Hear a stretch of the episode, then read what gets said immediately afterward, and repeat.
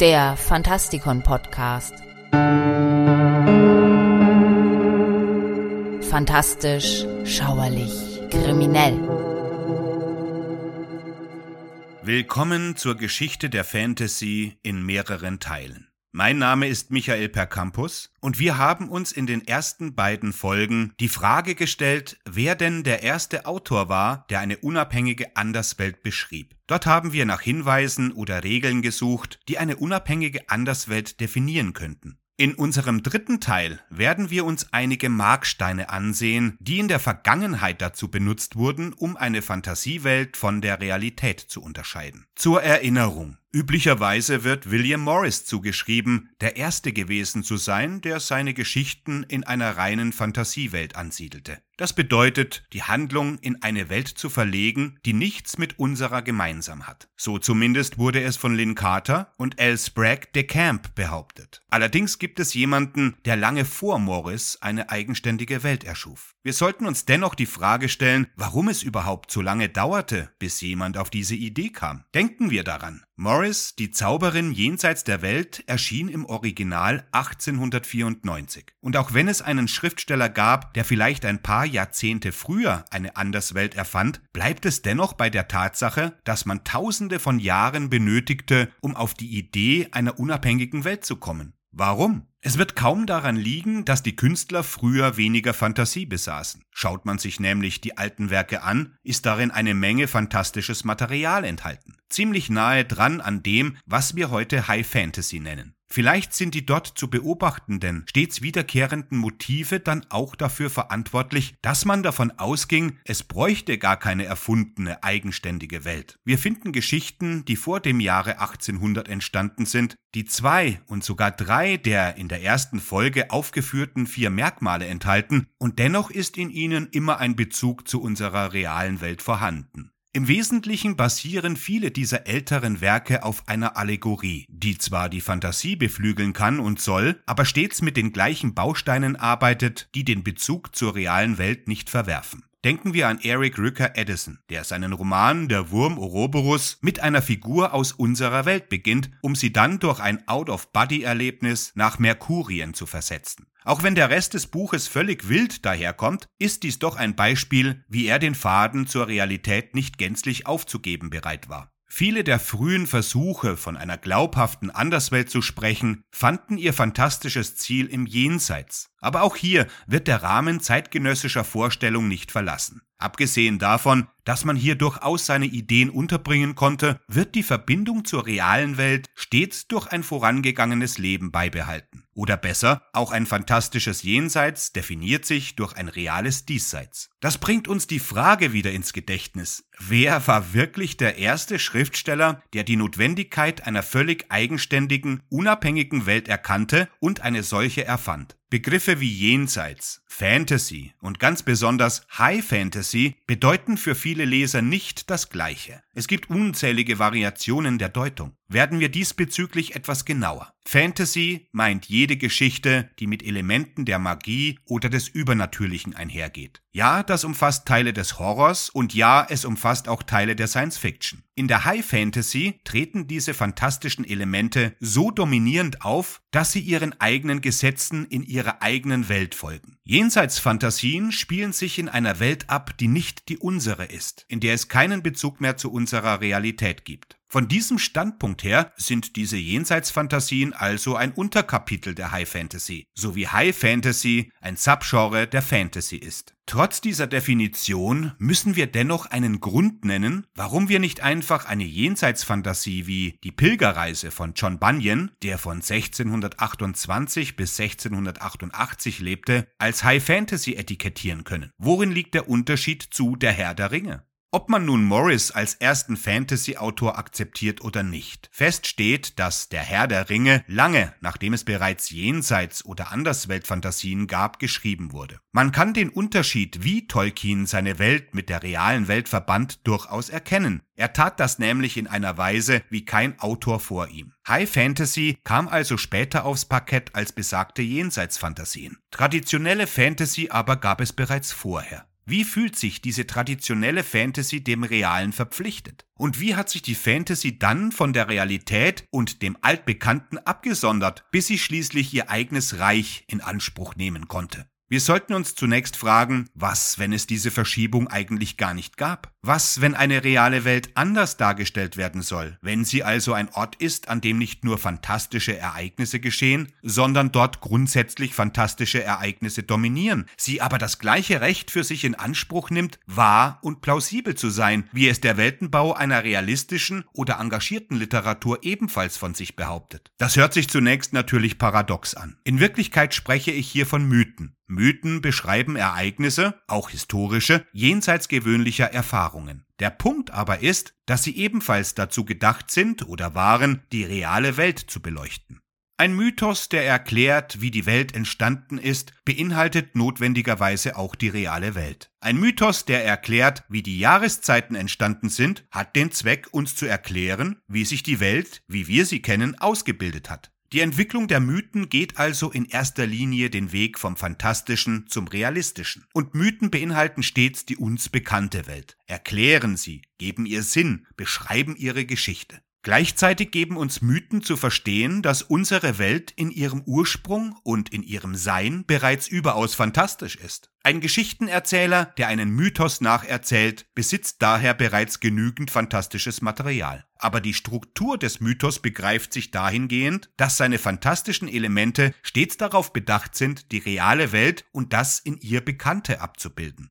Betrachten wir das anhand des Gilgamesch-Epos oder der Odyssee. In beiden Epen geht es um die Reise in alle möglichen Gebiete einer unbekannten und dann um die Fahrt zurück in die reale Welt. Hier gibt es eine eigene Logik, die abhängig ist von den Gesellschaftsformen und den kulturellen Normen ihrer Protagonisten. Hier wird uns von wunderlichen und unglaublichen Dingen erzählt und es gibt eine eigenständige Geografie. Außerdem gibt es eine abweichende geschichtliche Entwicklung, die mit dieser Geografie Hand in Hand geht. Gilgamesch trifft den Überlebenden der Sintflut am Ende der Zeit und Odysseus wird vom Trojanischen Krieg heimgesucht, der bereits zu Ende war, als seine eigentliche Geschichte beginnt. Beide Geschichten erzählen uns jedoch mehr darüber, was nach ihrer Rückkehr geschah, als über das, was sie in der Ferne vorfanden. Man kann also sagen, dass Mythen in sich geschlossen erscheinen. Die Geschichte des Kampfes von Marduk gegen Tiamat erscheint ziemlich weit hergeholt, um einen Bezug zur Realität zu haben. Aber die Schlussfolgerung der Geschichte, nämlich, dass Marduk die Welt aus Tiamats Leichnam geschaffen hat, zeigt, dass dieser Kampf die Existenz der realen Welt zum Ziel hatte. Es scheint so, als ob die menschliche Erfahrung durch einen Mythos mit fantastischen Elementen dargestellt und subsumiert werden soll. Immer aber sind diese Fantasien mit der realen Welt verbunden.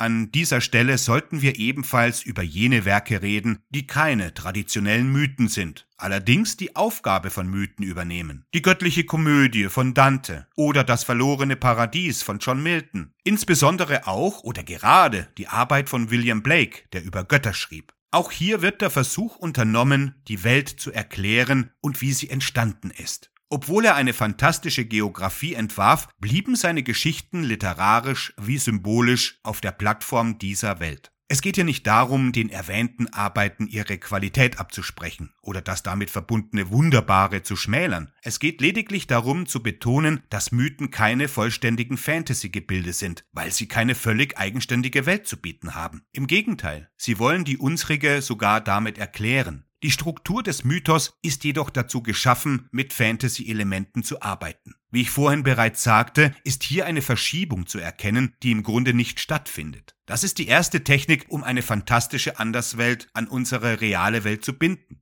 Gibt es noch andere? Die einleuchtende Strategie der Verlagerung oder Verschiebung von Schauplätzen ist eine wörtliche. Es geht darum, eine fantastische Welt in einem unbekannten Teil der realen Welt anzusiedeln, über den niemand etwas weiß. Mit anderen Worten, hier wird etwas erfunden, meist eine Geografie, die überhaupt erst erfunden werden kann, weil sie unbekannt ist. Das war zu einer Zeit, als es auf der Welt tatsächlich noch mehr als genug unbekannte Territorien gab, natürlich nützlich. Die Menschen hatten so wenig Wissen über ihre Welt, dass dies allein schon ausreichte, ihre Fantasie anzuregen. Es gab zum Beispiel Wolfram von Eschenbach, der in seinem Parsival behauptete, man könne von der Bretagne nach England reiten. Oder Shakespeare, der behauptete, Böhmen besäße eine Küste. Oft wurden fantastische Welten an isolierte Orte verfrachtet. Inseln zum Beispiel sind diesbezüglich ein Dauerbrenner. Aber unterirdische Reiche haben ebenfalls nie an Popularität verloren. Den letzten richtigen Gebrauch von dieser Strategie machten wohl die Autoren der Sword and Planet Fraktion. In der Art von Bureaus Mars-Abenteuer, C.S. Lewis Perelandra-Trilogie oder Edisons Merkurien. Die fantastische Anderswelt wird hier zu einer Science-Fiction-Anderswelt. Die Idee dahinter ist jedoch immer noch jene, über die wir bereits gesprochen haben. Wenn das Versetzen einer Anderswelt traditionell geografisch vonstatten geht, dann steht dem die historische Verschiebung in nichts nach.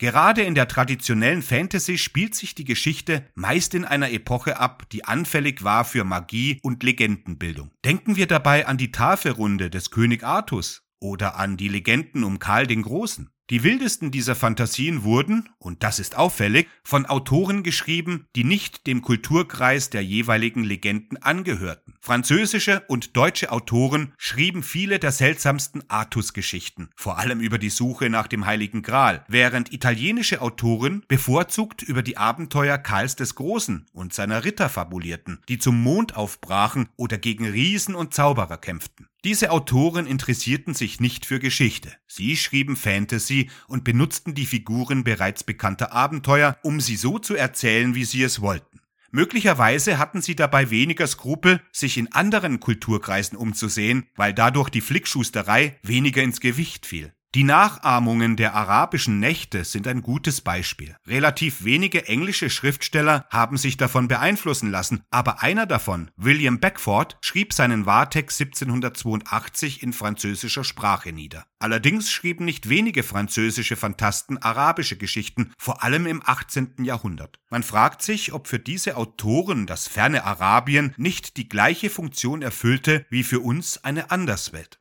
So viel zu Zeit und Raum. Gibt es noch weitere Techniken der Verlagerung?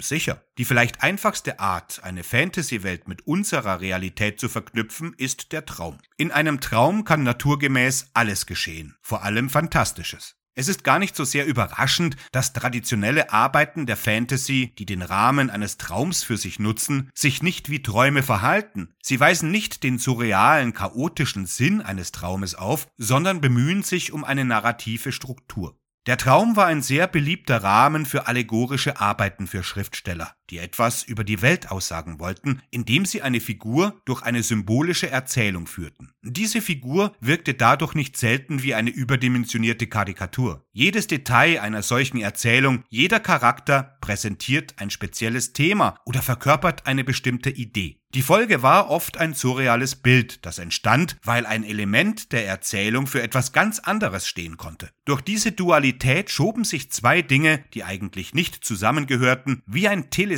ineinander. Eine Vorgehensweise also, die den Traum imitiert. Die besten Allegorien funktionieren trotz dieser ganz speziellen Logik trotzdem wie eine Erzählung. Eines der besten Beispiele ist die bereits erwähnte Pilgerreise von John Bunyan. Eine symbolische Geschichte über eine Seele, die einer Versuchung widersteht, um in den Himmel zu gelangen. Das Buch folgt dem Hauptcharakter, im Original Christian, auf den Weg in die himmlische Stadt. Dabei kommt er an Orte wie den Zumpf der Verzagtheit oder dem Palast Prachtvoll, kämpft gegen Monster wie den Riesen Verzweiflung. Seiner Form nach handelt es sich hier um eine Abenteuergeschichte in einer fantastischen Welt, aber das Unternehmen ist ganz klar als Traum kenntlich gemacht. Eine andere Möglichkeit der Realitätsverschiebung ist die Geschichte in einer Geschichte, wo eine erfundene Figur die Geschichte einer anderen erfundenen Figur erzählt. Auf diese Weise gelingt es, eine fantastische Welt als reale Fiktion in Erscheinung treten zu lassen. Das hört sich nach einer sehr modernen, strukturalistischen Technik an, aber einige der großen mittelalterlichen Sammlungen wie die Canterbury Tales oder das Decameron tun genau das. Hier gibt es eine Rahmenerzählung, die den Eindruck erwecken soll, dass eine einzelne Person die Geschichte einer anderen Person erzählt. Im Englischen gibt es etwas, das Club Story genannt wird, die angeblich auf Lord Dunsany zurückzuführen ist. Das Konzept ist einfach. Ein Gentleman in einem Gentleman's Club erzählt eine Geschichte, die ihm angeblich selbst widerfahren ist oder von der er gehört hat, einem anderen Clubmitglied. Auf diese Weise lässt sich ein fantastisches Erlebnis als etwas wiedergeben, das man von jemandem gehört hat, um die offensichtliche Lüge zu umgehen. Es gibt sehr viele frühe Fantasten, die diese Technik angewandt haben, um Unerhörtes in aller Glaubhaftigkeit zu erzählen. Das ist also eine wirksame und umfassende Art, ein Fantasy-Setting zu verschleiern, wie immer es auch geartet sein mag. Im 19. Jahrhundert scheinen die Ideen von einer fantastischen Anderswelt zu einem literarischen Konzept zu werden. Die Methode, die dabei gern angewandt wird, ist, einer Figur ein Portal zur Verfügung zu stellen, durch das sie in eine andere Welt gelangen kann. Denken wir an das Kaninchenloch bei Alice und so weiter. George MacDonalds Roman Lilith von 1895 beschreibt, wie die Hauptfigur durch einen Spiegel in eine andere Welt gelangt. Natürlich können auch alle erwähnten Techniken zusammen angewendet werden, um einen interessanten Effekt zu erzielen. Ein Schriftsteller kann mit der Realität spielen, ungewöhnliche Perspektiven einnehmen und zwischen Traum, Erzählung und Anderswelt balancieren. Betrachten wir einmal E.T.A. Hoffmanns kompliziertes Märchen Nussknacker und Mausekönig. Ein kleines Mädchen beobachtet einige seltsame Ereignisse und fällt in Ohnmacht. Sie erwacht und denkt, dass alles nur ein Traum gewesen sei. Dann erzählt ihr Patenonkel ihr eine Geschichte, die eine Verbindung zu dem, was sie gesehen hat, aufweist. Das führt zu immer weiteren merkwürdigen Ereignissen. Am Ende schläft sie ein, wacht wieder auf und diesmal sind es die Eltern, die ihr erklären, dass alles nur ein Traum gewesen sei.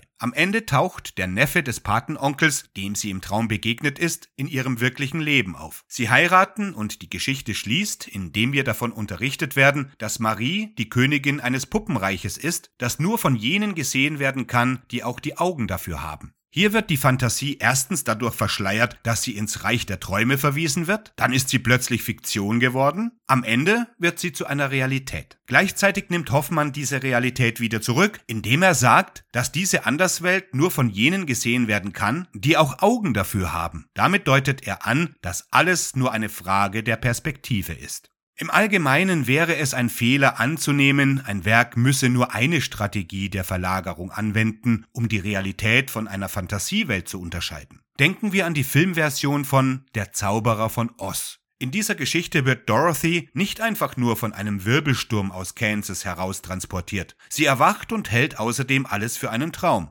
Auch Alice, die in ein tiefes Loch fällt, erwacht am Ende und denkt, sie habe geträumt. Oder nehmen wir die klassischen Reisegeschichten, die ein Gedankenspiel über unbekannte Orte sind und die am Ende oder manchmal sogar zu Beginn die Erlebnisse so fiktionalisieren, dass der Leser annimmt, es handle sich nur um eine Geschichte oder um einen Brief. Das ist jedoch nicht immer so. Lukians wahre Geschichte, datiert auf das zweite Jahrhundert nach Christi, ist lediglich eine Erzählung in der ersten Person, die den Erzähler an einige sehr merkwürdige Orte führt. Sind wir damit schon am Ende angelangt? Sind wir unserer Eingangsfrage etwas näher gekommen? Möglich. Aber am Ende sind wir dennoch nicht. Im nächsten Teil lösen wir die Frage auf, wer denn der erste Autor war, der eine komplette Anderswelt erfunden hat.